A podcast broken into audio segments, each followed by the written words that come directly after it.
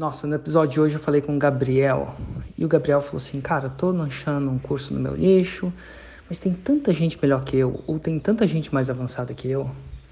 E eu acho que esse é um comportamento que eu muito comum e eu quero falar um pouco sobre isso. O que, que acontecer se você achar? E como é que você resolve isso? Primeira coisa que é o seguinte: dica. Essa aí vai.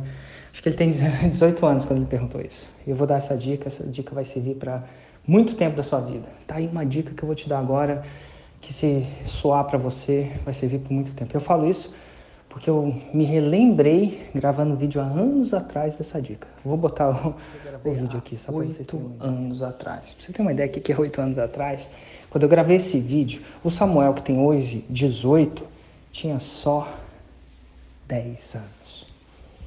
E há 10 anos isso me ajuda. Inclusive, essa, essa aí é é receita para você evitar ter que tomar antidepressivo, eventualmente. E o Érico não é médico, não é nada, mas eu acho que você vai entender o que eu vou falar aqui. O que, que acontece? Não tem. Eu, eu falei para ele, uma das talvez piores coisas que você pode fazer para o crescimento do seu negócio. Nossa, isso aí vai ser. Eu sei que algumas pessoas não vão concordar e está tudo bem, eu entendo que não concorde, então isso não é verdade, é só uma opinião. Parar de seguir seus concorrentes. É uma coisa que acontece quando você segue seus concorrentes. Se ele é bom demais, você fica em deprê, desconfortável. Eu sou, olha como é que eu sou ruim. E por que, que isso acontece? Porque geralmente, quando a gente vai se comparar com alguém, a gente compara o que ele tem de melhor com aquilo que a gente tem de pior. A gente compara o palco dele, né, que está tudo arrumadinho lá, com o nosso bastidor, que geralmente é uma zona. O bastidor é geralmente uma zona bastidor da minha vida não é igual o meu Instagram, todo bonito, não, tô fazendo essa viagem de kite, é tudo lindo, maravilhoso, o sol se põe toda hora, não, tem uns perrengues também. E a gente faz isso. Então, o que que acontece? Uma pessoa jovem vai falar, ele tem mais experiência. Uma pessoa mais velha vai olhar para o jovem e assim, ele tem mais, ele tem mais, a juventude. É impressionante. E isso afeta muito a nossa confiança. Então, a principal dever e função de um empreendedor é defender com a ferro e fogo, com escudo, com a espada, a sua confiança. Confiança que Em si. Oh, você pode perder tudo, pode me tirar tudo, por exemplo, tudo. Deixar ser um puto numa rodoviária centro de São Paulo. Se eu tiver minha confiança, eu construo tudo de novo. Inclusive faço isso mais rápido que o tempo me levou para chegar aqui, até porque eu já sei o caminho. Confiança. Agora, eu posso ter tudo, mas se eu perder a confiança em mim mesmo, eu perco tudo. Perco mesmo. É muito louco. E qual que é a receita disso? Um, que eu não sei se você deve seguir os seus concorrentes. Eu sugiro que não. Mas se você seguir, para de comparar aquilo com o que ele tem de melhor com aquilo que você tem de pior. Que é um jogo sem jeito de ganhar. Sem jeito de ganhar. E você vai tentando não falar uma palavra aqui, você vai ferir, em vez de ser ferir a sua confiança. Se você fere a sua confiança, você perdeu tudo. Você perdeu tudo. Começa tudo perdendo a confiança em si. E aí tem um outro lado também que também não ajuda, quando você é muito melhor que eles. Aí você acomoda naturalmente. Ah, por que eu vou fazer mais? Já estou bem. Aí eu acomodar. Então, assim, isso não ajuda. Mas espera aí, se você quer manter sua confiança e você não quer construir ou destruir isso a partir olhando seus concorrentes diretos, como é que você faz? O jargão. Você, olha você. É muito louco, né? Porque eu estou postando uns vídeos que eu tenho vergonha de postar. Postei dois. E eu chego a ter vergonha quando eu assisto esse vídeo. Eu tenho vergonha de como da minha aparência, uma aparência muito louca, né? Às vezes estou gordo demais, magro demais, barba, tem vergonha do jeito que eu falo? Tem mesmo. Eu não me sinto orgulhoso desses vídeos.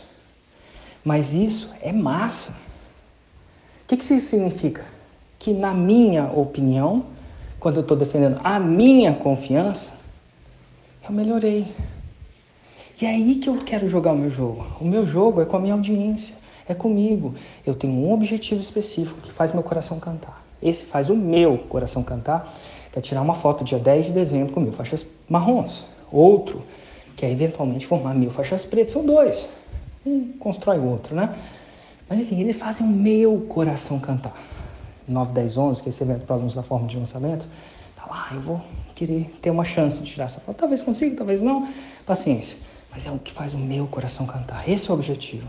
Depois, eu tenho que olhar como é melhor o meu marketing, isso é a minha capacidade de gerar comprometimento de tempo tesouro, que é isso que o marketing, no caso da minha empresa, faz, e o meu produto, que é a capacidade de transformar aquele que me dá comprometimento em tempo tesouro.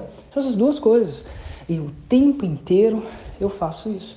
E como é que eu crio meu conteúdo se eu não estou olhando eles? Eu crio com um objetivo. E você, a minha audiência.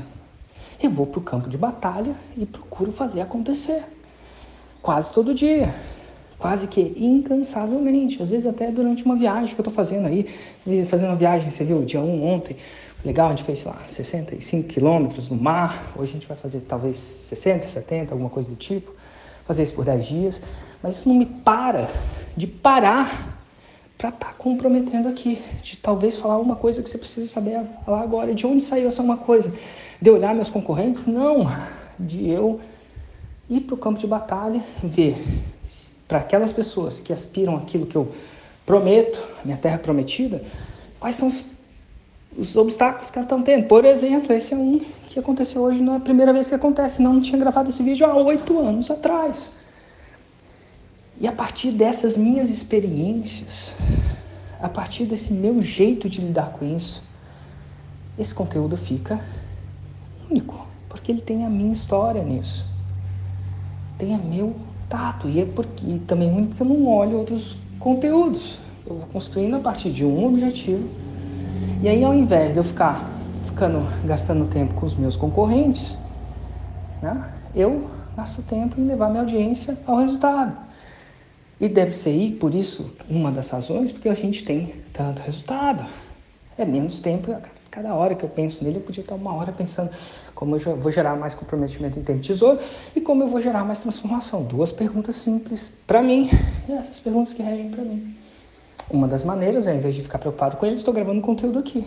Quantas pessoas já ficou horas preocupado com o seu concorrente, ao invés de gravar conteúdo para sua audiência, que é alguma coisa que realmente, ou às vezes na hora de melhorar o seu conteúdo com a sua audiência. Então tem um desejo para você, que você comece hoje preocupar com seus clientes. Eu quero que tenha um desejo também, isso vai parecer estranho. Quero que um desejo, oito anos depois de ter gravado seu primeiro vídeo, ter vergonha daquele vídeo. Meu Deus, você deseja ter vergonha? Desejo sim. Que você vai querer saber que você evoluiu. é isso. Então, ao mesmo tempo que eu rio e choro com um vídeo desse. E sim, eu rio e choro com meus vídeos. Rio porque, olha como é que eu falava as coisas, olha como é que era. Mas me deixa feliz a gente cada vez está melhorando o jogo, indo para frente. Ó, uma coisa para você lembrar desse áudio. Esse aprendizado vai acontecer quando você perder a confiança em você.